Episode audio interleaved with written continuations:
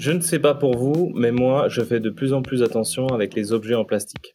Surtout après avoir entendu des choses assez anxiogènes dessus. Et c'est encore plus vrai, je pense, quand on a des enfants. Vous avez lu comme moi qu'il y a des choses potentiellement dangereuses qui se cachent dans les biberons comme le bisphénol A. Au risque sur notre santé, le risque toxicologique donc, vient s'ajouter un risque sur la biodiversité. On a tous en tête des images de plages et d'océans remplis de déchets dont une partie est en plastique alors qu'on sait que ça va mettre des dizaines, voire des centaines d'années à se dégrader. Pour ne rien arranger, on a appris récemment que la limite planétaire des pollutions chimiques est dépassée et que c'est en grande partie à cause du plastique. Si bien que dans mon esprit, c'est acté qu'il faut l'éviter le plus possible, voire de m'en passer complètement.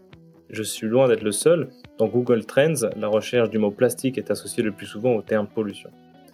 Mais j'ai aussi vu des débunkages de certains reportages ou de certains livres qui étaient décrits comme alarmistes, voire carrément mensongers. J'ai voulu y voir plus clair et donc j'ai proposé à Kako Ali de venir en discuter. Elle est docteur et ingénieure en chimie des matériaux, sa thèse a porté sur le recyclage des plastiques dans l'emballage alimentaire. Vous écoutez Échange climatique épisode 19 Doit-on réellement se passer de plastique?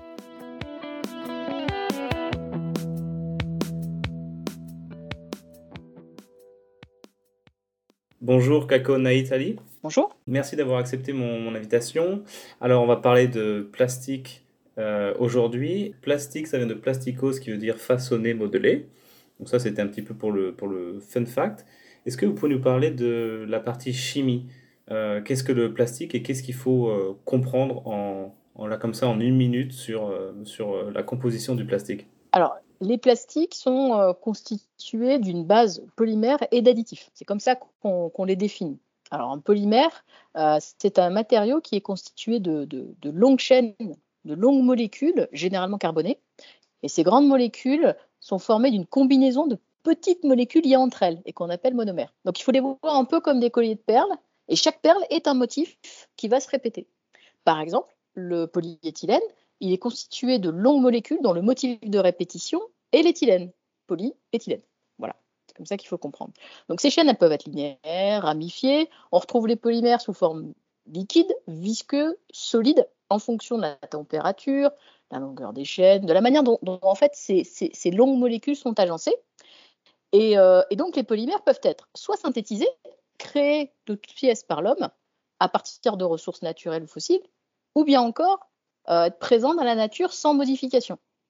Et ces polymères peuvent, peuvent aussi être obtenus par modification d'un polymère naturel. Donc dans ce cas, ils sont dits artificiels.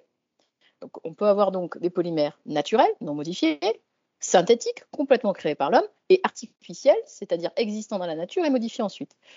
Et donc ces polymères-là qui constituent les plastiques sont forcément artificiels ou synthétiques. Forcément.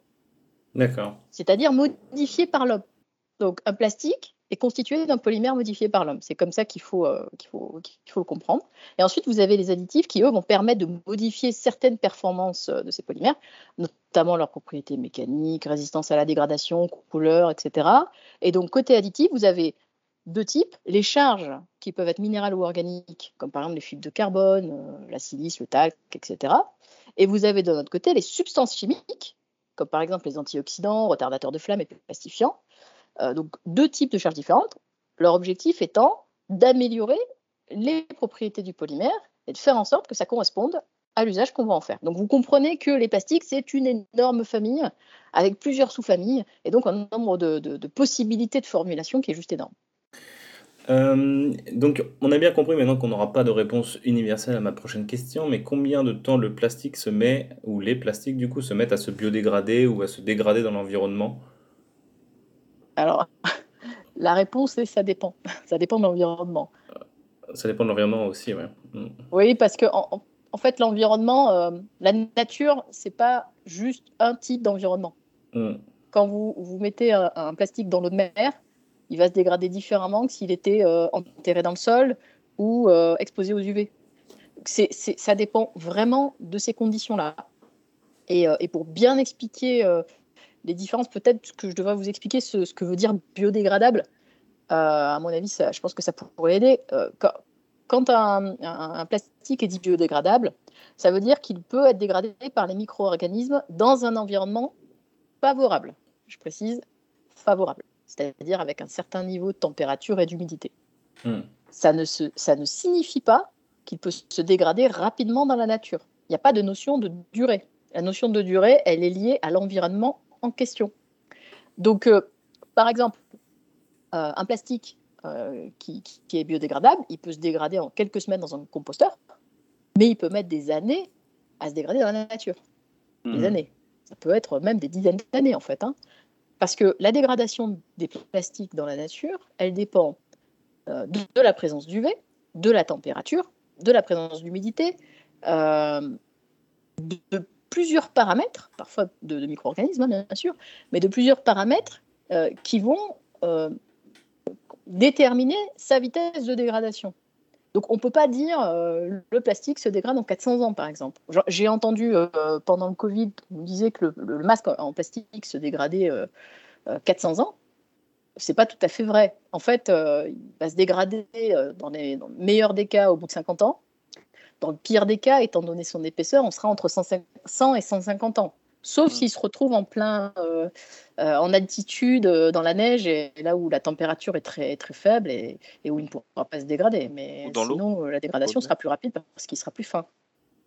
Ou dans l'océan sera plus Oui, au fond de l'océan, il fait froid, il n'y a pas d'UV, et donc oui, en effet, là, il pourra mettre, même 400 ans, je pense que c'est optimiste, mais il peut mettre beaucoup plus, en fait. Donc bon, on a bien compris, impossible de mettre un chiffre, mais est-ce qu'on peut dire que si on part à partir de 1950, euh, on le verra, c'est là où ça où la production de plastique a, plus ou moins explosé. Euh, est-ce qu'aujourd'hui on peut dire que la plupart des plastiques créés depuis cette période existent encore aujourd'hui, euh, soit dans leur forme originelle de, de, produits, soit en forme de microplastique ou de nanoplastique alors, euh, pour ce qui est des plastiques qui sont exposés, euh, enfin qui sont dans la nature, c'est probable, oui. 50 mmh. ans, c'est quand même court. Euh, et qu'à l'époque, on ne, on, ne créait pas de plastique, je dirais, de faible durée de vie. Mmh. On avait tendance à partir très très haut en termes de, d'efficacité et du coup, on, je pense qu'au départ, en tout cas, on, avait, on, pouvait viser des durées de vie très très importantes. Mais pour comparer, hein, euh, dans le génie civil, on utilise des membranes qui font 2 mm d'épaisseur et qui sont euh, dans le sol pour au moins 100 ans. Ils sont hmm. dimensionnés pour. Donc vous pouvez imaginer qu'un emballage de même nature euh, qui se retrouve dans le sol, il va au moins durer, au moins durer 100 ans. évidemment, je parlais, ouais, ma question portait sur les, plastiques qui n'avaient pas été traités, soit par incinération ou par recyclage. Euh, est-ce que vous voulez bien passer en revue les principaux avantages et les principales euh, applications? Le plastique, il est utilisé à peu près partout aujourd'hui, hein, euh, dans de nombreux domaines, parce que, comme on l'a dit tout à l'heure, il est possible de lui donner à peu près n'importe quelle propriété performance.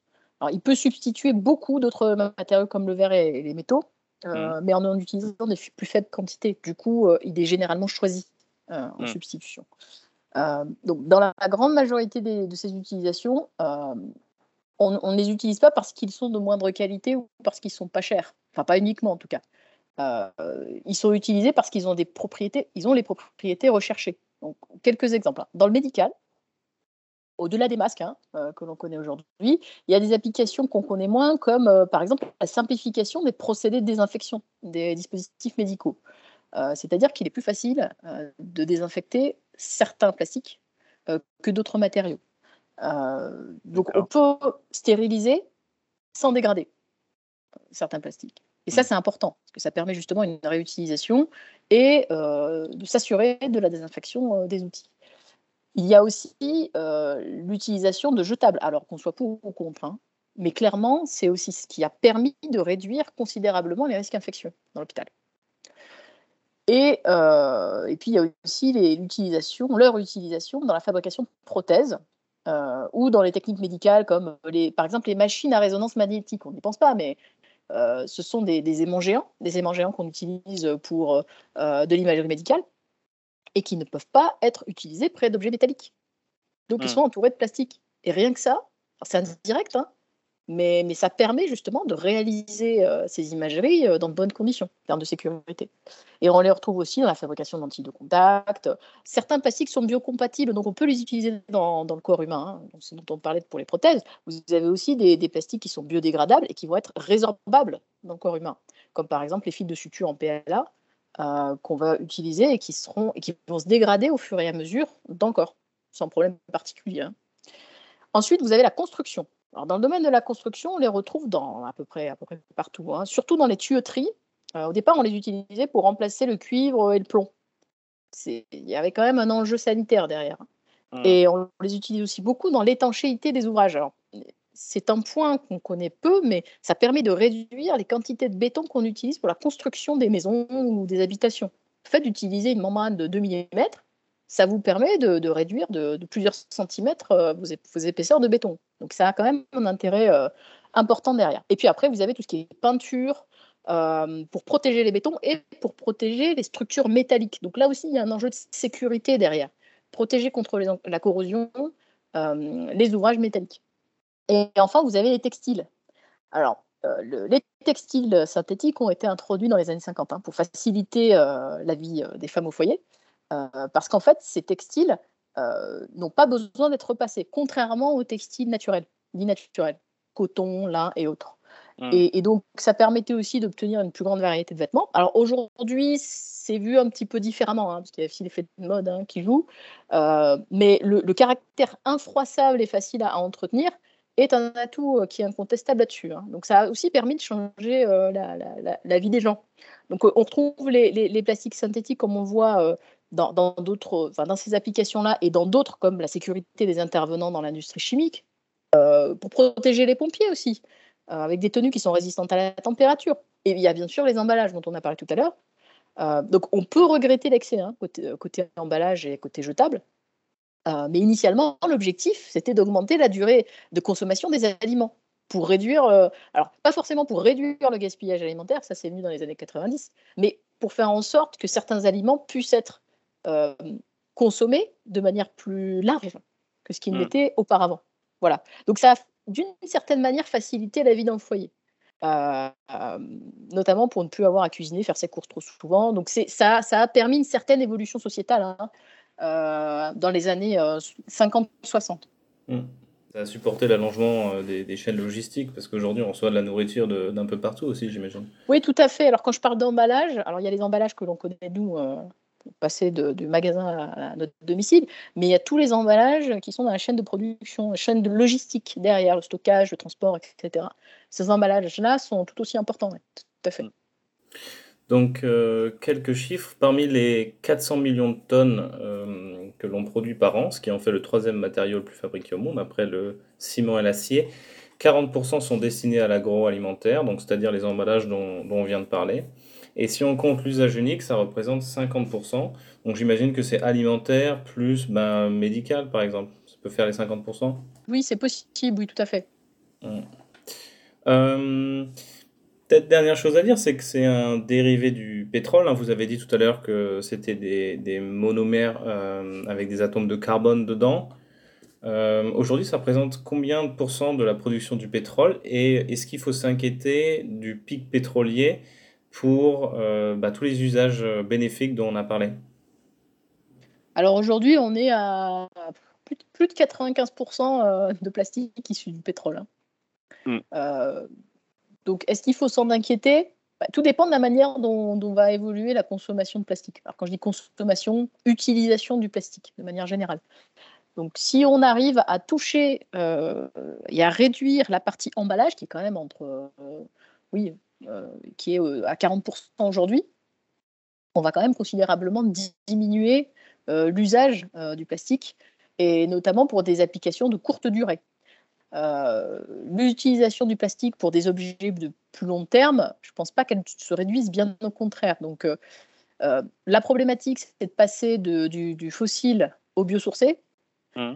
parce que le biosourcé, on parle quand même de, de, ressources naturelles euh, et euh, aujourd'hui, on a tendance à utiliser ces ressources naturelles pour d'autres usages euh, qui n'ont rien à voir avec les plastiques. Donc, est-ce qu'il faut qu'on Biocarburants, par exemple. Les biocarburants, mais aussi l'alimentaire. Hein.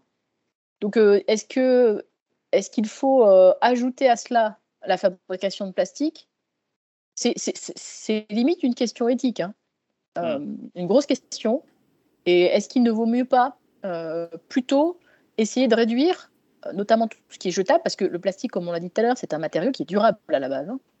Euh, pour justement euh, ne l'utiliser que dans des domaines dans lesquels il a un, intérêt technique euh, pour lequel en fait on, dont on ne peut pas se passer. donc maintenant qu'on a un peu évoqué les, les, points positifs du plastique, je voudrais qu'on se penche sur les inconvénients, voire même les dangers euh, récemment, le Stockholm Resilience Center a arrêté le dépassement de la limite planétaire nouvelle entité dans l'environnement, ce qui correspond, pour le dire plus euh, vulgairement, aux pollutions chimiques et notamment au plastique. Donc, selon ces scientifiques euh, derrière l'étude, le problème c'est que ces pollutions chimiques se propagent dans l'environnement de manière incontrôlée. Donc, qu'est-ce que j'appelle incontrôlée?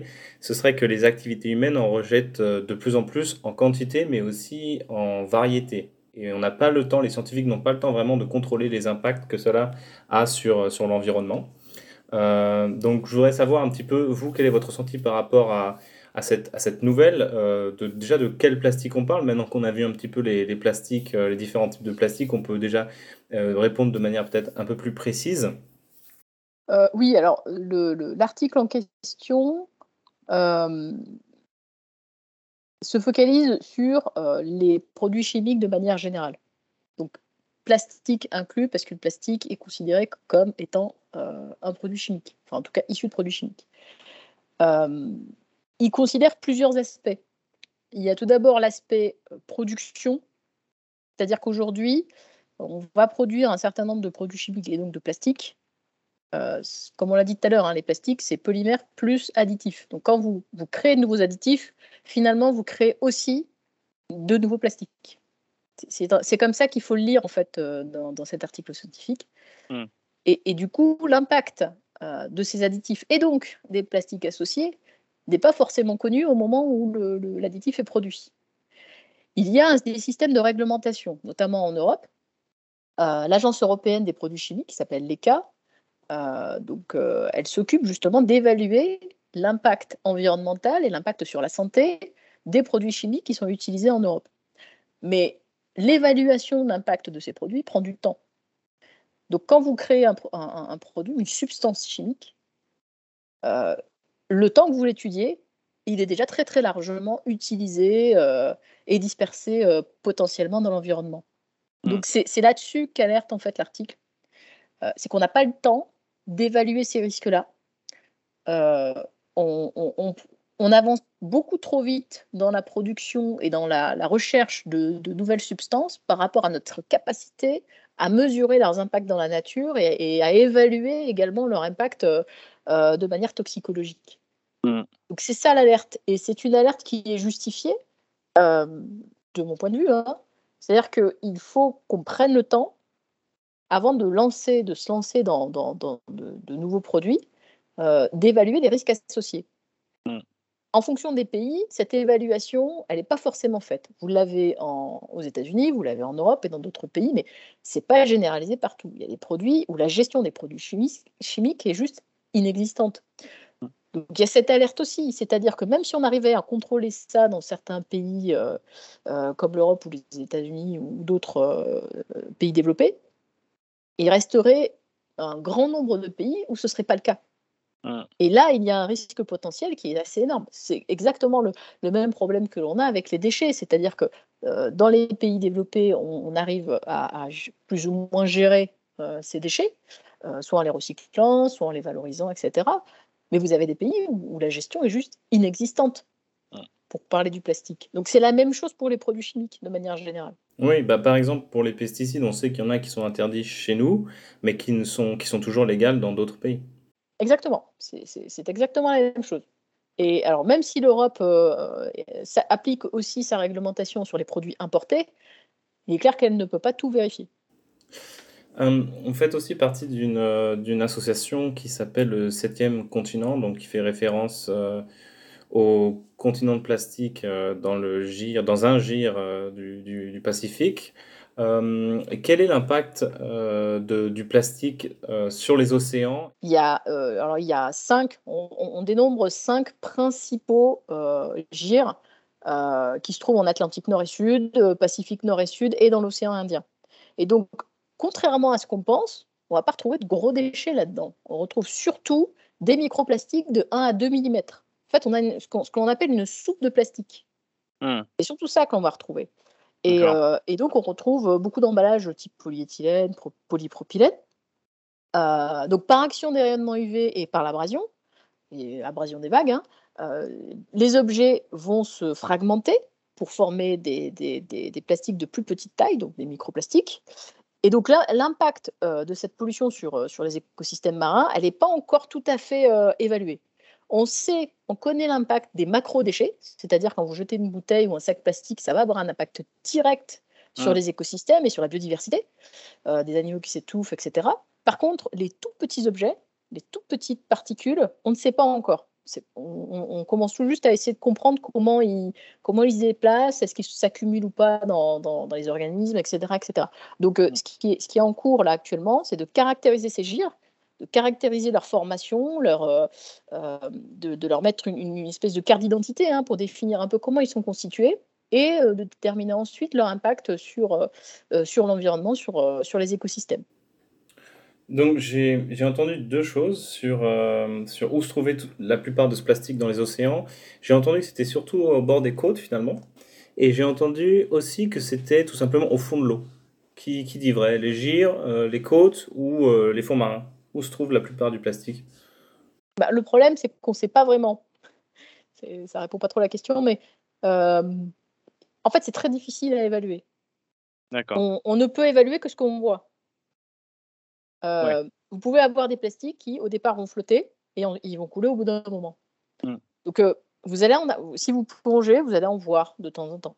Euh, il y a des zones où, on va en voir plus que d'autres, par exemple près des côtes, parce que forcément, c'est une zone où les déchets euh, vont euh, aller, enfin, vont, s'y retrouver plus facilement.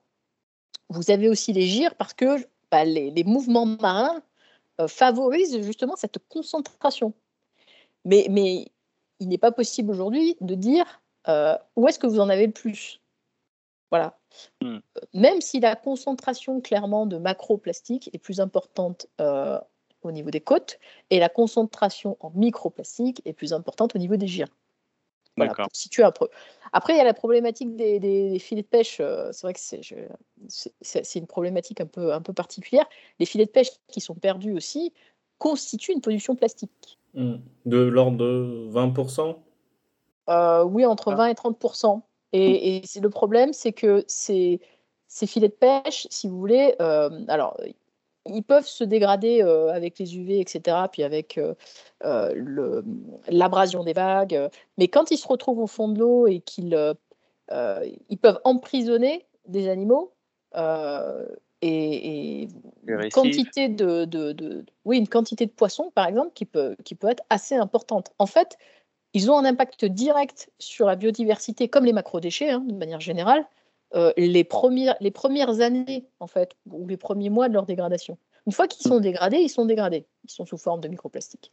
Mais au départ, vu qu'ils ne sont pas dégradés, ils peuvent avoir un impact très, très important sur la biodiversité. Ouais, je voudrais qu'on revienne sur, sur l'impact des micros, voire des nanoplastiques. Euh, il y a une étude euh, qui, a démontré un petit peu l'impact sur les huîtres, notamment sur leur capacité à se reproduire et sur leur capacité à grandir, euh, sur la capacité de leur progéniture à se développer normalement Alors, il faut juste un point sur les études en laboratoire qui sont réalisées. Euh, et c'est un peu le biais hein, de toutes ces études, c'est que ce sont des études en labo avec des mmh. quantités euh, d'éléments très concentrés mmh. sur des microplastiques qui ne sont pas dégradés. C'est-à-dire qu'on crée artificiellement des microplastiques. Pour résumer, on prend par exemple du polystyrène, on, coupe, on les coupe en petits morceaux et puis on les met euh, en contact avec la, biodiversité. Ce qui n'a rien à voir avec la réalité. On est vraiment au départ, au tout début de la compréhension des phénomènes. Euh, dans ces études-là, euh, les concentrations en polluants sont un million de fois supérieures à ce que l'on retrouve dans la nature. Donc c'est vraiment essayer de déblayer, si vous voulez, les, les, les, potentiels impacts sur Mmh. la biodiversité. Il faut continuer à faire de la recherche là-dessus. En fait, euh, c'est un peu le problème hein, sur, sur le sujet des plastiques, c'est qu'à chaque fois qu'il y a une étude qui, qui, qui dit quelque chose, on va l'interpréter comme attention, c'est dangereux. Alors qu'en fait, c'est pas tout à fait ça. C'est une pierre à l'édifice. Ça nous Mmh. permet de comprendre euh, quels sont les impacts dans ces conditions-là. Il faut continuer à, à étudier le sujet pour en savoir plus. De manière générale, euh, alors pour, pour parler des, des- des microplastiques et de leur impact po- potentiel, donc les microplastiques hein, euh, ont une taille qui varie entre 10 mm et 1 micron. Voilà, pour, euh, bien euh, préciser. Il en existe de deux types. Vous avez les microplastiques primaires qui vont être rejetés directement dans l'environnement sous forme de petites particules, comme par exemple les agents exfoliants qu'on retrouve dans les cosmétiques ou les produits de beauté. Alors aujourd'hui, ils sont interdits en Europe. hein. Et vous avez aussi les microplastiques primaires qui, sont- des particules issues de, l'abrasion de certains objets en plastique, comme par exemple les pneus ou les textiles. Donc Mm. ça, ce sont des microplastiques primaires. Et ensuite, vous avez les microplastiques secondaires qui, eux, sont issus de la fragmentation euh, des déchets qui vont se retrouver dans, euh, dans l'environnement. Voilà, ce sont deux types de, de- de microplastiques différents. Euh, donc, il y a plusieurs études euh, sur l'impact des microplastiques sur la santé, santé humaine. hein. Et ce que l'on sait, c'est qu'ils ne semblent pas s'accumuler ou très faiblement dans le système digestif. Une grande partie est éliminée par les voies naturelles. Donc, ils peuvent potentiellement s'y accumuler dans la vie d'un être humain, parce que bon, bah, il peut très bien arriver que certains microplastiques restent accrochés dans le système digestif. Ça, c'est pas, c'est pas un élément qu'on peut, euh, euh, qu'on peut euh, Oui, bien sûr. Qu'on peut, qu'on peut écarter, mais ce que vous voulez dire, c'est que ça rentre pas dans les cellules comme on peut parfois euh, s'en inquiéter. Non, parce que leur taille ne leur permet pas de passer les barrières biologiques comme la peau, par exemple. Donc ça ne passe pas ces barrières-là. Alors les quantités estimées en plus restent euh, bien plus faibles que d'autres polluants qui sont plus problématiques, comme par exemple les particules inorganiques qu'on peut avoir dans, euh, euh, dans les aliments, Euh, comme par exemple le, le- le- le dioxyde de titane ou ce genre de choses. Il ne représente que, euh, alors on est à 0,004% par rapport au- au- à ces particules inorganiques-là. Par contre, là où il y a potentiellement un risque, c'est que les microplastiques peuvent contenir des substances chimiques. Le risque n'est pas dans le, plas- enfin, dans le plastique, le risque n'est pas dans le polymère en lui-même, il est dans ses additifs. Mm. Euh, donc, soit des substances qui sont déjà présentes dans ces plastiques, donc ces, fameux, ces fameuses substances chimiques dont je vous parlais tout à l'heure, soit des substances qui s'y sont accrochées à un moment donné. Le, le microplastique, il, il voyage, hein. donc euh, il peut passer par euh, différents environnements, et euh, des polluants qui sont déjà présents dans ces environnements peuvent s'accrocher et rester pénétrés dans ces microplastiques-là. Par exemple, si je, si je vulgarise, par exemple, on, on a tous un petit peu fait l'expérience de notre cuillère en plastique qui s'est vue jaunie par, par du curry, ce genre de choses. Oui, alors c'est à peu près ça. Je, je vulgarise.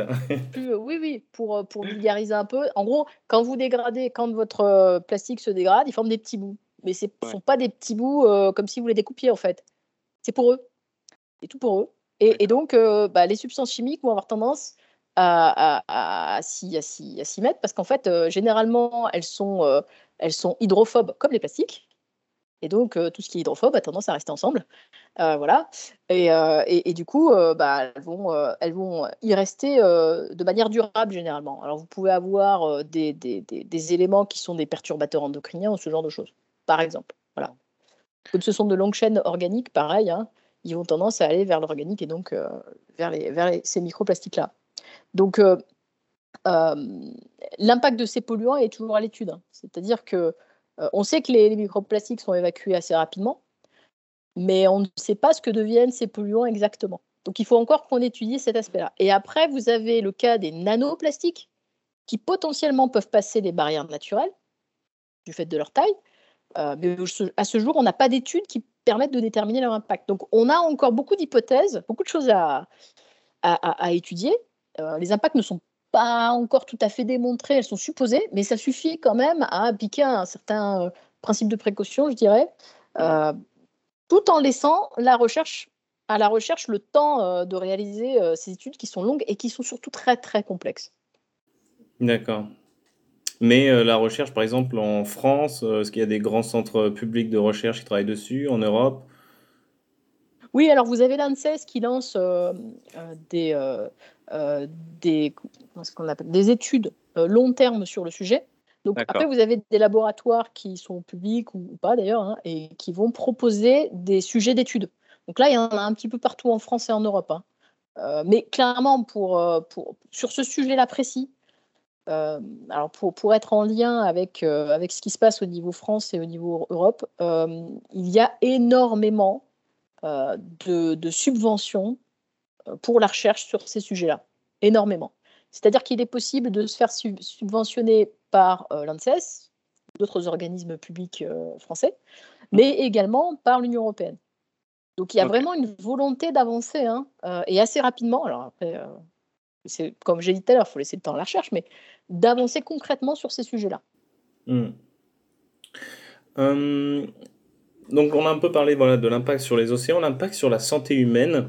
Il y a vraiment un, un, mot qui revient souvent quand on parle de la santé humaine, euh, c'est euh, phtalate, j'espère que je, je, prononce bien, euh, et notamment dans le domaine médical, notamment dans les, dans les sondes qu'on met dans les estomacs ou, ou directement pour de, de l'intraveineuse. Et voilà, il y, a des, y a des articles très alarmants. par exemple, je peux vous lire, là, c'est un titre d'une nouvelle Ops de, de 2011. Les salades dans les objets en plastique du quotidien pourraient causer la mort de 100 000 Américains par an. Euh, est-ce que vous avez des, inquiétudes, vous, par rapport à ces perturbateurs endocriniens qu'on trouve dans les plastiques du quotidien? Alors en fait, les phtalates ne se retrouvent pas dans tous les plastiques. ce sont des, substances qu'on utilise surtout pour euh, assouplir, enfin plastifier. C'est un petit faux d'ailleurs. Euh, certains plastiques qui sont un peu trop rigides. On en retrouve surtout dans, dans le PVC en fait. Euh, donc c'est un composé, ce sont des composés parce que c'est une grande famille hein, euh, mmh. qui ont été très très utilisés euh, il y a quelques années, qui le sont encore dans, dans, dans, certaines activités. il faut quand même savoir une chose, c'est qu'ils sont très réglementés aujourd'hui. C'est-à-dire qu'il y a une interdiction en Europe sur l'utilisation d'une grande partie de ces, de ces phtalates-là.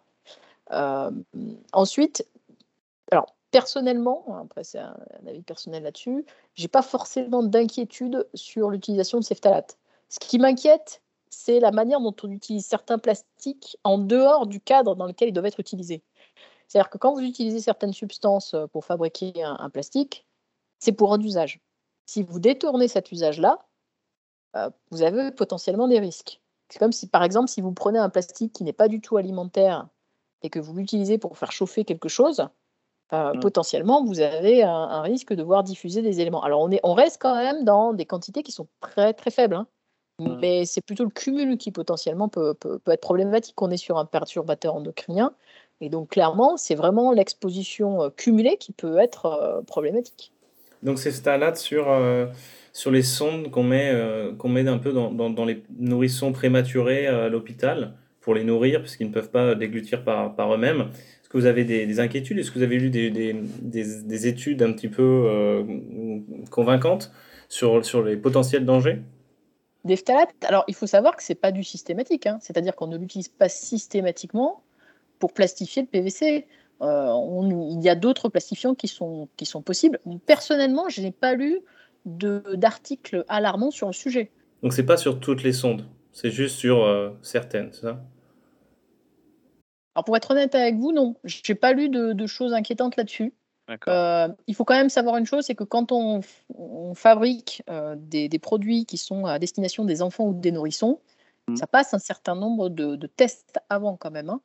C'est pas, On n'est pas dans euh, l'usage de n'importe quel autre objet du quotidien. Quoi, hein. mmh. mais clairement, non, j'ai pas, j'ai pas eu d'alerte spécifique sur ce sujet-là. D'accord. Alors juste un point, les phtalates, ils doivent diffuser euh, c'est-à-dire qu'en fait, ils, sont au milieu de la, du polymère, donc ce sont des petites molécules. Hein. Euh, pour qu'ils puissent sortir, il leur faut un certain temps. Donc vous pouvez en avoir euh, pendant un usage prolongé, hein, j'ai bien dit prolongé, qui peuvent sortir du, plastique et se retrouver dans l'environnement qui est autour. Donc dans ce cas-là, ça pourrait être un corps ou, autre. Mmh. mais vous n'aurez pas tous les phtalates qui vont sortir d'un coup. Hein ça, peut, mmh. ça met des années avant de, diffuser, avant que l'ensemble de ces, de ces substances diffusent. Mmh. Donc ça ne prend pas quelques jours. et ça s'évacue rapidement aussi, c'est ce que vous disiez. C'est, je veux dire, ça, ne reste pas dans le corps, donc je veux dire. Alors ça, c'est une substance. Donc potentiellement, une substance, ça peut pénétrer les, les, barrières biologiques et potentiellement, si, ça peut s'accumuler. Ce qui ne peut pas s'accumuler, ce sont les microplastiques qui sont solides et qui sont euh, de taille euh, microscopique. Parce qu'ils ne peuvent pas passer la barrière, euh, la barrière, les barrières naturelles, biologiques. Donc on a parlé des, on a parlé de la biomasse, on a parlé de, enfin on a parlé surtout des, animaux marins, on a parlé de nous. il nous reste à parler du climat. Selon la journaliste Dorothée Moisan, qui a écrit un livre qui s'appelle les, plastiqueurs, dans ce livre, elle relaie les, chiffres de l'ONG Ciel qui parlent de l'impact en termes de gaz à effet de serre du plastique sur toute, la, toute la durée de vie, donc extraction, production, transport, fabrication et gestion de la fin de vie. selon cette ONG et selon cette autrice, l'industrie du plastique émettrait en gaz à effet de serre équivalent 189, euh, l'équivalent de 189 centrales à charbon en 2019. Euh, est-ce que euh, vous, la production du plastique et de toute sa durée de vie, vous pensez que ça a un impact substantiel par rapport au, au, service que évidemment le plastique rend sur le climat? Alors, ce que je pense clairement, c'est qu'il n'y a aucune activité qui sera neutre en carbone. dès que vous utilisez, dès que vous fabriquez quelque chose, vous vous émettez, euh, vous avez un impact. Voilà. Mmh. Ça, c'est le premier point. Euh, ce que j'aime bien aussi euh, considérer, c'est l'ensemble du cycle de vie d'un matériau. L'ensemble du cycle de vie, ça implique aussi ce qu'il apporte, justement. Et, là, c'est là où on a un problème. C'est-à-dire que les chiffres sont ce qu'ils sont clairement, quand vous produisez du plastique, vous êtes sur une production d'une matière qui est organique, carbone, oxygène, hydrogène. Si vous, si, quand, vous allez le produire, quand vous allez l'utiliser et quand, à la fin, en fin de vie, si vous le brûlez, vous allez créer du CO2, c'est clair. Quand il se dégrade, il crée du CO2. Euh, maintenant, il faut voir ce que ça impliquerait de ne plus l'avoir. Et là, je pense qu'on aurait quelques surprises. Mmh. parce que, je vous donne l'exemple du verre. Si on remplaçait nos emballages en plastique jetable par du verre, même réutilisable, vous augmenteriez considérablement l'impact de votre activité et de votre consommation. Et comme je l'ai dit tout à l'heure, dans la construction, c'est, c'est exactement la même chose. C'est-à-dire que si vous enlevez votre protection en plastique, vous devez utiliser plus de béton. Et donc, là encore, vous augmentez considérablement l'impact de votre construction.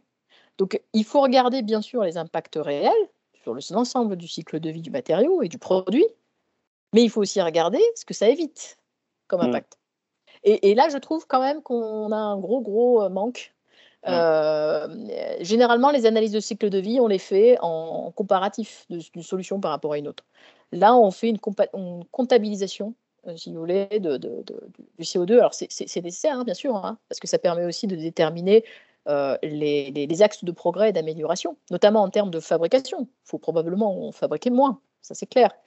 Euh, comme n'importe quel autre matériau, je dirais, parce qu'il faut quand même qu'on commence à penser aux économies de, de matière, de matières premières. Et il faut aussi que la fin de vie, ce ne soit pas nécessairement de la valorisation énergétique ou, ou, bien qu'ils se retrouvent dans la nature ou dans des, euh, dans des décharges.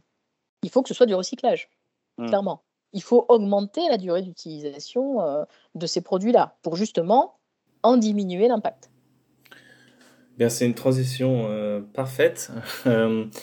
ça fait quelques années, quelques dizaines d'années même, qu'on s'évertue à trier nos déchets en France comme on vient de le voir, la grande majorité des problèmes liés au plastique vient du fait que la fin de vie de ces déchets plastiques est soit pas gérée du tout, soit euh, plus ou moins bien, gérée.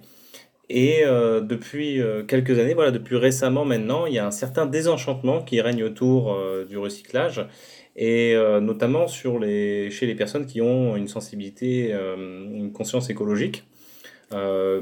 On a vu euh, des caches investigations, des envoyés spéciaux, il y a eu pas mal de bouquins euh, qui, sont, euh, qui sont sortis. Donc je voudrais qu'on fasse un petit peu le, un, état, un état des lieux sur, sur le recyclage en France, mais commençons un peu à l'échelle macro. Donc, depuis 1950, il y a à peu près 9 milliards de, tonnes de plastique qui, sont, qui, ont, qui ont été produits. 79 ont été mis en décharge, 79% autant pour moi ont été mis en décharge, euh, ou alors directement jetés dans l'environnement, et seulement, euh, seulement 9% recyclés, et le reste, pour les 12%, c'est de l'incinération.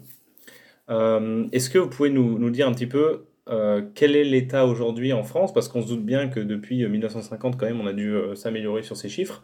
Quelle, est, quelle, est, quelle est la répartition de la fin de vie des, des déchets plastiques en France? Alors, j'ai vu passer énormément de chiffres erronés sur, euh, sur le devenir des déchets euh, plastiques dans le monde et, en France. Hein. donc, on, va faire le bilan. Hein. Euh, alors, dans le monde actuellement, on a un petit peu évolué quand même. Hein. on est à 13% de plastique recyclé. on a réduit considérablement les, les, quantités de déchets qui sont, qui sont envoyés en décharge. Par exemple, en, en 2021, enfin, vous voulez dire en 2021, on était à 13. Ouais. Parce que moi, le chiffre 9, c'était sur l'ensemble. Tout à fait. On commence à recycler à partir des années 90. Hein. Donc tout ce qui s'est passé avant, euh, autant dire que, que c'est passé euh, soit en valorisation énergétique, euh, mmh. soit directement en décharge. Et généralement, c'était en décharge. Voilà. On a très très peu recyclé avant. Mmh. donc en Europe, on en est à 3, 33% des plastiques qui sont recyclés. C'est moyenne européenne. Hein. En France, on en est à 28% de plastique recyclé. Alors pourquoi est-ce qu'on on a uniquement 28% des plastiques qui sont recyclés? il y a plusieurs raisons. Euh, il faut quand même savoir une chose, c'est que les plastiques pris seuls, généralement, ils sont recyclables. Ce qui les rend non recyclables, c'est le fait de ne pas avoir de filière de recyclage. C'est le premier point, le plus important. Mmh. Vient ensuite la présence d'autres matériaux dans le produit recyclé. Par exemple, si on a euh, plusieurs plastiques euh, qui sont mis ensemble pour fabriquer un emballage, on va avoir du mal à les séparer et donc à les recycler. Mmh. Euh, et il y a aussi la composition du plastique. Si par exemple vous avez une charge, vous avez beaucoup de noir de carbone euh, dans, dans, votre emballage, vous mettez recyclé avec des, emballages qui n'en ont pas, ça peut, ça peut avoir des conséquences sur le recyclage de l'ensemble de, de, ces matériaux-là. Et donc, en France, le recyclage monte en puissance depuis quelques années. Alors c'est très très récent. Hein. Avant cela, on ne recyclait que les bouteilles et les flacons, alors que les autres types de produits pouvaient être recyclés, comme par exemple les films on ne faisait pas parce qu'économiquement, ce n'était pas forcément avantageux. Euh, donc, les produits en plastique qui sont recyclés euh, permettent de, vraiment de réduire l'impact environnemental du produit. C'est-à-dire qu'on a environ 70% de réduction de l'impact euh, CO2 sur la fabrication d'un nouveau produit. Alors, ça, ça, ça, ne règle pas le problème de, fin de vie, hein, mais le, si vous voulez, le, la problématique, en fait, c'est qu'on pense que le recyclage, c'est la solution euh, qui va permettre euh, de, euh, comment dire, de régler la problématique des déchets en France. En fait, c'est une solution parmi d'autres. vous avez la, règle des 3 R, donc de réduire, réutiliser, recycler. Et, donc, il faut d'abord réduire, il faut réutiliser quand on peut, mmh. et, en fait, et enfin, quand on a du jetable, il faut pouvoir recycler. Et pour pouvoir recycler, il faut pouvoir euh, euh, comment dire, euh, créer des emballages qui soient recyclables dans le pays dans lequel ils sont commercialisés. Un produit qui va être commercialisé en France, par exemple un film plastique commercialisé en France, va pouvoir être recyclé. Mais s'il est commercialisé dans un pays, en Afrique par exemple, ou en Asie, s'il n'y a pas de filière, il ne pourra pas être recyclé. Il faut aussi avoir ça en tête. Donc, euh, c'est cette problématique-là aussi euh, sur laquelle on, se place. Et puis il y a une autre problématique, c'est cette volonté absolue de vouloir recycler en boucle fermée. Alors la boucle fermée, ça signifie que vous allez recycler la matière, pour, et cette matière sera utilisée pour fabriquer un produit qui serait complètement identique. Par exemple, je recycle ma bouteille d'eau, une bouteille en plastique, euh, pour en faire une autre bouteille. Voilà. Alors, il existe un autre type de, recyclage, c'est le recyclage en boucle ouverte. C'est-à-dire que je recycle ma bouteille et j'en fais des fibres textiles. Donc, a priori, quelque chose d'un peu plus durable quand même. Hein. Dans les deux cas, on recycle la matière. Mais ce qu'on a tendance à, faire actuellement, c'est de se focaliser sur le recyclage en boucle fermée, parce que c'est un recyclage qui est mieux perçu notamment par les ONG. je voulais dire que ce soit pas du downcycling, c'est ça? Voilà, tout à fait. C'est-à-dire que actuellement, il y a une tendance qui consiste à recycler non pas la matière, mais le produit. Et on appelle ça l'upcycling ou, le surcyclage. En gros, on, fait du beau et de l'utile avec du vieux. C'est un peu comme ça qu'on le définit. Par exemple, on peut utiliser des bouteilles, on les découpe pour en faire des pots de fleurs, ou des chaussures pour en faire des pots de fleurs, etc. Mmh. etc. Donc c'est un concept, hein. c'est un concept qui ne peut pas être industrialisé. C'est un peu du, comme du, do it yourself. C'est un concept, euh, euh, si vous voulez, qui, euh, qui, qui permet aux, personnes qui, le souhaitent de créer de nouveaux objets à partir de produits. oui, mais c'est marginal. C'est marginal, c'est pas très, possible. Très marginal. Par contre, c'est très très à la mode. Et donc, à l'opposé du concept de cycling, vous avez le downcycling, qui est le décyclage, et c'est le terme qui est utilisé pour le recyclage en boucle ouverte, dont je vous parlais tout à l'heure. Hmm. Donc, il est considéré par certains que quand on recycle une bouteille en plastique pour en faire une fibre textile, on dévalue la matière. C'est-à-dire qu'on détourne euh, l'usage de la matière pour en faire autre chose. Euh, et, du coup, c'est beaucoup moins bien et c'est quelque chose de très négatif, en fait. Hmm. Euh, et donc, il n'y a pas d'argument technique à ça. C'est purement subjectif. Hein. Mais moi, si je peux me faire. Enfin, là, si je peux aller dans, dans leur sens, c'est que je me dis, ben, ok, mais on va faire quoi après, euh, après le textile? On va, on va recycler les, les, habits en, je sais pas, moi, en isolation et après, on, on recyclera quoi Enfin, il y a un moment donné où il n'y aura plus de débouchés, quoi. La qualité, ça a tellement perdu, non? Alors, ce qui fait généralement. Euh, alors, le, le, nombre de recyclages pour l'emballage est très limité. On est entre 4 et 5 recyclages maximum de la matière. Quand vous passez à du, à du textile, vous pouvez en faire beaucoup plus. Notamment si vous le mélangez. Si vous faites 50% de recyclé, que vous mélangez ça avec 50% de matière qui est dite vierge, non recyclée, mm. euh, vous pouvez tourner comme ça, euh, je ne dis pas à l'infini, mais pratiquement en fait. Parce qu'à chaque fois, vous, vous, vous, réutilisez une matière vierge, vous la complétez en fait. Donc, si vous voulez tourner absolument avec du 100% recyclé, ce qui est clairement pas une bonne idée, quel que soit le matériau, hein, pas uniquement dans le cas du plastique, à un moment donné, vous allez être complètement limité, oui, en effet. Techniquement, il va y avoir un problème. C'est-à-dire qu'à la fin, vous allez devoir prendre votre matériau et le mettre, euh, le valoriser énergétiquement parce que vous pourrez en faire que ça, l'incinérer. Euh, mais si vous arrivez à le mélanger avec un une taux de, vierge, matière vierge suffisante, vous pouvez tourner comme ça pratiquement à l'infini. Hein. Mmh. Et c'est ça qui est un peu difficile à comprendre, c'est que généralement on me dit euh, le plastique recyclé, il se recycle avec une, sur un, nombre de cycles limité. Tout à fait, comme le papier, parce que le papier c'est de la cellulose, matière mmh. organique, et ça se recycle avec le un nombre de fois, euh, enfin avec le même nombre de cycles que le plastique. Mmh. entre 4 et 5 fois maximum.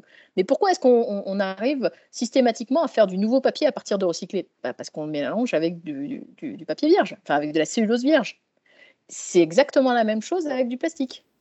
Oui, ce qui est plus inquiétant côté plastique, c'est que le papier, bon, euh, il, vient des arbres qui, vont pousser. Euh, le plastique, à un moment donné, euh, on ne pourra plus en rajouter, si c'est une matière fossile par définition. C'est-à-dire en termes de ressources, vous voulez dire? Oui, en termes de ressources. Bah, c'est-à-dire que les arbres, euh, c'est renouvelable, mais jusqu'à une certaine limite. On a la même problématique. C'est-à-dire que euh, à un moment donné, si vous voulez, là, par exemple, je vais vous donner un exemple. Aujourd'hui, on est en train de substituer la plupart des emballages plastiques avec du papier ou du carton. Donc, on élargit considérablement l'usage du papier et du carton. Si tout le monde fait ça dans le monde, à un moment donné, on va avoir un gros problème de ressources.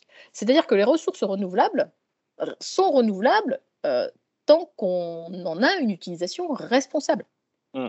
À partir du moment où ça n'est plus responsable, on risque de ne plus avoir accès à cette ressource-là. Donc il faut quand même qu'on soit très très vigilant par rapport à ça. Dans le cas du plastique, c'est la même chose. Quelles que soient les ressources, de toute manière, il faut faire très attention à l'usage et à, la réduction euh, des usages qui ne sont pas nécessaires. Alors après, il y a un débat sur le nécessaire, non nécessaire, hein, mais clairement, euh, sur la partie jetable, qui est quand même 40% hein, du, plastique, hein. la production de plastique aujourd'hui, on peut très très largement réduire, clairement. Oui, oui, moi je parlais pas vraiment de substituer le, plastique par du, papier, je pensais juste à cette, euh, limite planétaire qu'on vient de dépasser. Euh, ce serait euh, un peu moins anxiogène si on savait qu'on n'en remettrait pas dans la boucle D'où l'intérêt, je pense, des ONG pour le recyclage fermé. J'ai essayé d'expliquer un petit peu ce point de vue, quoi. De savoir qu'on doit toujours en rajouter. On, se dit que même si on améliore le recyclage, si à chaque fois on en rajoute, il y a toujours une partie qui va se retrouver, alors pas, pas vraiment en France, mais dans le monde, dans, dans l'environnement. Alors non, c'est pas tout à fait comme ça. C'est-à-dire que c'est pour ça, je pense qu'il y a une mécompréhension sur ce sujet-là. C'est-à-dire que quand vous êtes en boucle fermée, vous avez un nombre de cycles qui est limité, 4 ou 5 et vous restez sur une utilisation de courte durée. Vous avez beaucoup plus de risques de retrouver euh, votre bouteille dans l'environnement, en fait. Hmm. Ça reste un jetable. Donc, en fonction de la personne qui va utiliser le jetable, à un moment donné, potentiellement, ça peut se retrouver dans la nature. Par contre, si vous l'utilisez sous forme de fibre ensuite, l'usage est beaucoup plus durable. En hmm. fait, vous êtes sur une utilisation plus longue durée. Et euh, je vois mal, enfin, je vois moins de gens en tout cas Jeter leur couverture. voilà, jeter leur couverture. Même s'il y a quand même un problème de pollution hein, euh, des textiles, euh, de la mode notamment, euh, c'est quand même moins facile, je dirais, et moins courant de, jeter son pull dans la nature. Enfin, donc c'est, on n'est pas du tout sur le même type d'usage. En hmm. et puis, imaginons, vous recyclez votre bouteille, vous rajoutez du vierge ponctuellement, hein, euh, pour en faire quelque chose de plus durable, un produit plus durable. Euh, ça ne sera pas pour rien, en fait. Vous allez fabriquer un objet sur lequel vous allez économiser 50% de la matière, puisque 50% ça sera du recyclé, hein, euh, et donc réduire considérablement son impact et l'usage de matières premières. Il faut, aussi le voir de cette manière-là. Alors, il y a les côtés négatifs, mais il y a aussi les côtés positifs. Il faut faire le bilan de tout ça et déterminer ce qui est le plus favorable en termes d'impact d'usage et euh, aussi d'économie finalement de matières premières. Voilà. Et personnellement, je préfère un recyclage euh, pour fabriquer quelque chose de durable qu'un recyclage qui permet de repartir dans une boucle euh, jetable. Hmm. je reviens sur nos 28% de recyclables en France. certains pays, dont des voisins très très proches, comme l'Allemagne, les Pays-Bas, l'Italie, l'Espagne sont, même je crois l'Angleterre, le, sont à 50%. Euh, donc je voudrais un petit peu qu'on on, a, commencé à y répondre, mais je voudrais où, à quel niveau se situe en fait cette déperdition, euh, en sachant que voilà, 100% de recyclé, euh, ça paraît difficile, mais bon, on peut, en parler aussi. Il y a, je voudrais un petit peu qu'on pointe du doigt voilà, le, responsable.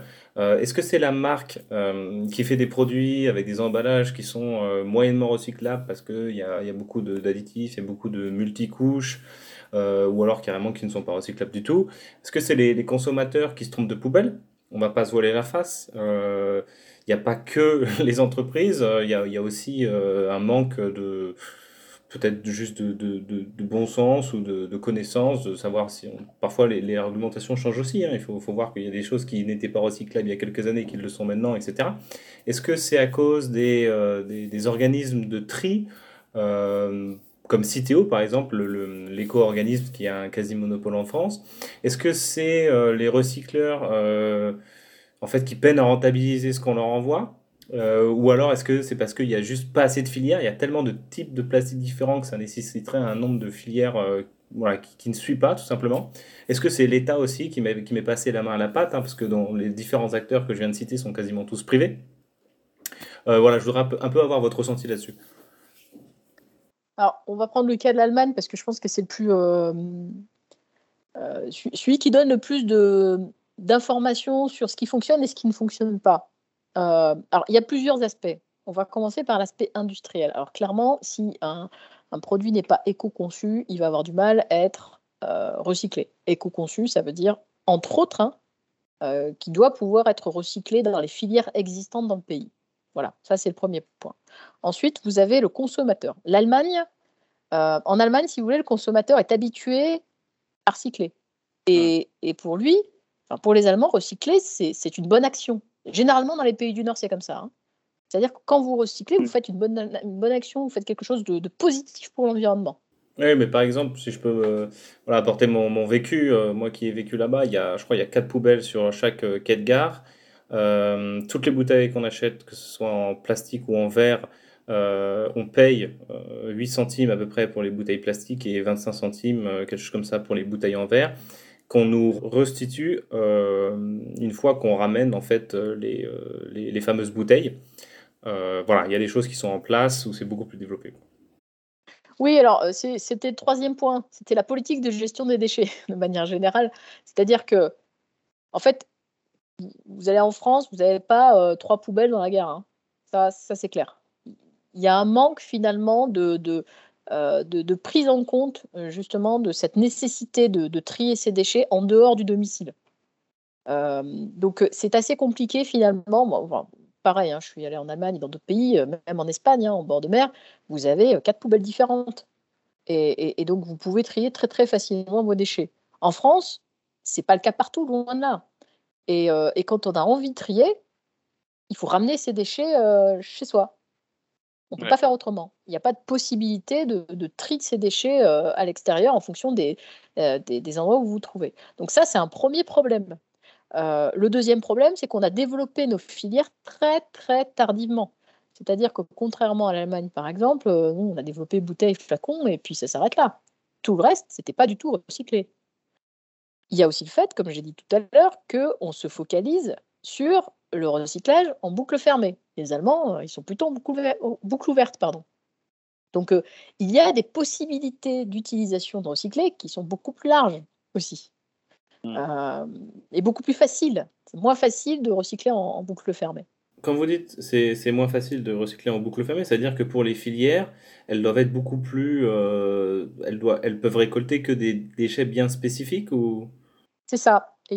Et, en fait, elles peuvent rejeter euh, certains lots parce qu'ils ne correspondent pas euh, aux critères nécessaires pour ça. C'est-à-dire que quand vous recyclez, en fait, vous, avez des, des, des, des grades de matière avec des, une quantité de, on va dire des polluants. Alors, c'est pas vraiment des polluants, mais par exemple, une quantité de papier, une quantité de colle, une quantité d'autres types de, de plastique qui seraient potentiellement modifiés. Et en fonction, enfin, ajoutés, pardon. Et donc, en fonction de ces critères très précis, vous pouvez, vous pouvez ou pas l'utiliser dans telle ou telle application. Dans l'alimentaire, c'est très, très réglementé. Donc, vous ne pouvez pas utiliser tout ce que vous voulez. Il faut vraiment faire un tri. Euh, le tri doit être beaucoup plus. Euh, euh, comment dire euh, Il doit être beaucoup plus important. Il doit concerner des, des, matières qui ont une certaine composition. Donc, c'est beaucoup plus complexe, en fait. Voilà par rapport à d'autres activités. Quand je dis boucle, boucle fermée, c'est de l'alimentaire à l'alimentaire. Si on était dans d'autres secteurs, ce serait plus simple. Mais l'alimentaire, spécifiquement, euh, a des, des, critères, euh, c'est normal, hein, euh, qui sont très très élevés. Hmm. Si bien que c'est que c'est quasiment que du plastique neuf, entre guillemets, à part pour les bouteilles d'eau, c'est ça? Oui, alors pour les bouteilles d'eau, on peut utiliser du recyclé hein, aussi. mais il faut quand même une, une certaine qualité de recyclé Sinon, on ne peut pas fabriquer la bouteille. La, bouteille, elle est fabriquée en, plusieurs étapes thermiques. Donc le plastique est sollicité quand même hein, thermiquement. Donc pour pas que ça se dégrade et pour pas que la bouteille soit jaune euh, quand on, la, quand on va l'acheter, euh, même si ça n'a pas de conséquences particulières, hein, euh, le fait que ce soit jaune sur, sur la santé, mais, mais clairement le, consommateur ne va pas l'acheter. Hein. Donc pour pas que ce soit jaune, on est obligé de, de, de, de bien sélectionner les, les, matières qui vont être utilisées pour la fabrication de ces bouteilles même recyclé. Donc c'est pour ça que si vous voulez, le fait aussi de se focaliser sur 100% recyclé, c'est un non-sens absolu. Hein. Mais absolu. Ça, ça, freine également énormément l'utilisation de recyclé et le recyclage de manière générale. Euh, donc l'Allemagne n'a pas toutes ces contraintes-là, en fait. Ils sont plutôt pragmatiques, je dirais. Et ils le sont depuis longtemps. Euh, ils ont vraiment une politique qui est euh, qui est cohérente, si vous voulez, avec le type de déchets qu'ils ont. donc c'est, je pense que c'est la principale différence. Et puis il y a aussi la consigne. La consigne, ça permet quand même de réduire considérablement les quantités de, déchets. Donc tout ce qui est bouteilles d'eau, de soda, bah, ça passe en consigne. Alors on a du mal en France à, faire en sorte que la consigne soit appliquée, non pas parce que le consommateur n'en veut pas, mais parce que les industriels n'en veulent pas quand même assez, euh, assez particulier. Hein. Euh, c'est-à-dire que la consigne permettrait de réutiliser des bouteilles en verre ou des bouteilles en plastique, hein, parce qu'en Allemagne, il y a aussi des bouteilles en plastique euh, en consigne. Alors, de 50 à 25 fois. Donc, vous multipliez ça par le nombre de personnes et le nombre de, de, euh, bouteilles en plastique jetable que vous évitez, c'est quand même assez considérable. Donc, euh, c'est assez incompréhensible, en fait, le, fait de ne pas aller vers la consigne aujourd'hui, sachant que ces aspects-là, donc justement le fait d'économiser de la matière, de réduire les quantités de plastique qu'on utilise tous les jours, c'est censé être l'une des priorités quand même, priorité mmh. environnementale. Et ça, pour le coup, c'est vraiment incompréhensible. Donc 100% euh, de plastique recyclé dans les produits euh, qu'on achète, on, vient de le voir, c'est impossible. Mais est-ce que c'est possible de recycler 100% de notre plastique? C'est une ambition de la France, je crois, en 2025. C'est pas impossible de retrouver 100% de, des bouteilles avec 100% de recyclé. C'est possible, mais c'est un non-sens parce qu'on va être très très limité en nombre de, cycles de, recyclage.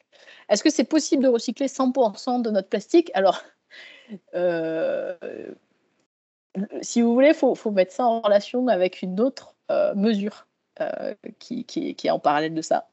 C'est-à-dire que l'ambition, c'est aussi de, ne plus avoir aucun plastique jetable d'ici 2040. Hmm. Donc à un moment donné, on va y arriver puisqu'il n'y aura plus de plastique.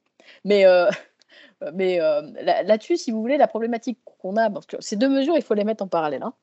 Euh, on pourrait recycler 100% de notre plastique à condition que les industriels se mettent d'accord sur la composition des plastiques qu'ils utilisent et sur des règles euh, de, conception de leurs emballages. S'ils arrivent à se mettre d'accord là-dessus, on va y arriver. Hein. Ce C'est pas gagné encore, hein, mais voilà, ça, peut être un axe. Là où je m'inquiète personnellement, c'est que si on met ça en parallèle de l'interdiction du plastique en 2040, je ne vois pas comment euh, on pourra avoir une volonté, côté industrie euh, notamment, de développer des filières de recyclage pour certains plastiques qui ne sont pas recyclés aujourd'hui, comme par exemple les pots de yaourt. C'est-à-dire que les pots de yaourt aujourd'hui, ne sont pas recyclés, en tout cas pas pour fabriquer de nouveaux pots de yaourt. Euh, on pourrait avoir potentiellement une filière, sauf que si on vous dit que dans 20 ans, votre filière, bah, elle sera morte, vous n'allez peut-être pas l'ouvrir aujourd'hui, enfin, vous n'allez pas la développer. Mm. C'est quand même un, paramètre qui est très important et qui peut euh, brider, je dirais, l'évolution euh, du taux de recyclage euh, en France. Donc on, a les deux en parallèle, c'est quand même... Enfin, je trouve que c'est pas évident quand même. Hein, d'avoir à la fois d'un côté le fait de devoir réglementer ou en tout cas normaliser, standardiser la conception des emballages, donc c'est ce qu'on demande aux industriels et il faut qu'ils le fassent, hein, c'est important. Et d'un autre côté, euh, bah, interdire tous les plastiques d'ici 2040. Tous les plastiques jetables, hein, bien sûr. Bon, on pourrait se dire que c'est une bonne chose de les interdire. Euh, là, je pense que ça va dépendre du type de produit, parce que ça va demander quand même une adaptation du consommateur. Euh, mais, mais, mais, clairement, on ne pourra pas faire les deux en même temps. Et on va avoir quelques problèmes. Oui, non, c'est pas possible d'investir dans une usine pour 20 ans, quoi. C'est ça. Euh, mais interdire tous les plastiques jetables d'ici 2040, c'est-à-dire qu'en 2040, je vais dans mon, je vais dans mon, euh, dans mon rayon euh, produits laitiers et j'ai plus que des pots de yaourt en verre. C'est ça, ou en papier. En carton. Carton, enduit. Alors attention, plus de plastique jetable, ça ne veut pas dire qu'il n'y aura pas de, plastique à l'intérieur des, pots de yaourt, ce genre de choses, ou sous forme de vernis. Euh, parce que ça va être compliqué de faire des pots de yaourt en carton euh, sans qu'ils soient étanches. Quoi. Ça, ça va être, euh, Mais par contre, du verre, oui, oui, il y a des chances. moi, ce qui m'interpelle, c'est que du coup, on va augmenter l'impact environnemental de la consommation parce qu'un un, pot de yaourt en verre jetable, il a un impact beaucoup plus important qu'un pot de yaourt en plastique. donc, soit on le fait sous forme de consigne, là encore, hein, de consigne, et là, il y a un intérêt pour le coup, mais il faut que ce soit local, c'est-à-dire à moins de 50 km de votre lieu d'habitation. Euh, ce qui demande quand même un développement euh, assez conséquent hein, sur tout le territoire. Euh, soit soit bah, on ne le fait pas, et dans ce cas-là, on va avoir des impacts environnementaux qui vont être très très importants. Là où on a un souci actuellement dans la, dans la politique justement de gestion de cette, de cette problématique, c'est que on se dit, on a un problème avec un matériau, bon bah on, on interdit. Sauf que ça a des conséquences derrière. Et, je pense qu'on n'a pas assez évalué ces conséquences-là. Ce qu'on a euh, supposé, c'est que le consommateur allait s'adapter. Sauf que le consommateur s'adapte lentement. Il faut lui donner le temps de s'adapter. Euh, les, évolutions de consommation sont très très lentes à, à, venir. Et du coup, euh, si vous voulez, si du jour au lendemain, vous, vous, enlevez certains emballages en plastique, ils vont être substitués par d'autres emballages jetables. vous aurez toujours du jetable pendant un, bon moment. Hein. Et dans certains cas, comme vous ne pourrez pas avoir d'autres emballages jetables, parce que le plastique n'est pas substituable à chaque fois, soit vous aurez des, euh, des dérogations, potentiellement, soit vous aurez vous n'aurez plus de produits. Ouais. Si je peux donner un exemple, peut-être, c'est euh, par exemple, on interdit les, sachets en plastique dans les supermarchés. Le consommateur met du temps à s'y adapter et à chaque fois qu'il passe en caisse, il achète, euh, je sais pas moi, un tote bag et au final, c'est pire que s'il avait pris les, sacs en plastique à chaque fois. Quelque chose comme ça? Oui, tout à fait. Il y a aussi euh, les, sacs en, en, matériaux biosourcés pour les fruits et légumes qui sont autorisés et qui sont jetables. Euh, donc, euh, plutôt que de prendre un filet avec lui ou, un sac euh, dans son, avec lui dans sa poche, le consommateur, il va voir qu'il y a des sacs jetables, bah, il va pas faire l'effort, hein. il va utiliser les sacs qui sont là, en tout cas pas tous. Et, ces sacs-là, quand ils se retrouvent dans la nature, ils ont le même impact qu'un sac en polyéthylène. C'est-à-dire qu'en fait, ils ne vont pas se dégrader dans les, premières semaines. Hein. Ils peuvent mettre des années à se dégrader, notamment s'ils se retrouvent dans l'eau de mer. Donc ça, le sac va largement avoir le temps euh, d'avoir des conséquences sur la biodiversité. Donc mmh. euh, il faut vraiment faire attention, c'est-à-dire que quand on, modifie un matériau, euh, ou quand on, modifie, si vous voulez, une, manière de consommer, ça a des impacts. Voilà. Et, et, le consommateur n'est pas forcément préparé à ça. C'est un peu la problématique qu'on a aujourd'hui. Euh, donc on va lui proposer des substituts, des substituts carton, papier ou autre, mais jetables. Ça reste du jetable pour ne pas modifier trop rapidement ses habitudes. Hmm. Et, c'est là où je pense qu'on se trompe en fait, euh, parce que euh, on, va probablement régler la question du plastique en lui-même, juste le plastique. On va pas forcément régler la question des déchets. on va pas forcément régler la question de la pollution, parce qu'on l'aura remplacé. Donc on remplace une pollution par une autre. Donc c'est en ça que c'est assez compliqué, c'est-à-dire que euh, euh, l'impression que ça donne, si vous voulez, c'est que l'ensemble des impacts n'a pas forcément été évalué de la bonne manière, notamment en prenant en compte les aspects sociétaux qui sont liés euh, à l'usage de ce jetable-là. Toutes ces habitudes de consommation que l'on a aujourd'hui, qui ne sont pas forcément bonnes, hein, sans jugement hein, là-dessus, mais, mais, mais qui sont en fait. Et donc si on veut faire évoluer ça, il faut prendre le temps de bien informer euh, le consommateur. Ça, c'est très, très important. Euh, et, faire en sorte qu'il comprenne bien les enjeux qu'il y a derrière. Voilà, si je si j'utilise plus, si je n'utilise plus un plastique jetable, j'utilise autre chose. Euh, par exemple, une consigne, bah, ça veut dire que je vais payer un petit peu plus cher, mais que je vais pouvoir la ramener, et ça, ça va me permettre de réduire l'impact environnemental de ma consommation. Par exemple. Hein. Hmm. Et ça, je trouve qu'on ne, qu'on ne l'explique pas suffisamment. Merci beaucoup, Kako Naïd Ali, d'être venu. Merci à vous. Voilà, j'espère que cet épisode vous a plu. Si c'est le cas, n'hésitez pas à le partager. Si vous parlez du podcast ne serait-ce qu'une personne, ça doublerait son audience, rendez-vous compte. Dans le prochain épisode, on parlera de géo-ingénierie, un autre sujet pas du tout clivant, donc euh, abonnez-vous pour ne pas le rater si ça vous tente. Il ne me reste plus qu'à remercier Gilles Marteau pour la musique et vous, bien sûr, pour votre écoute. Portez-vous bien et à bientôt.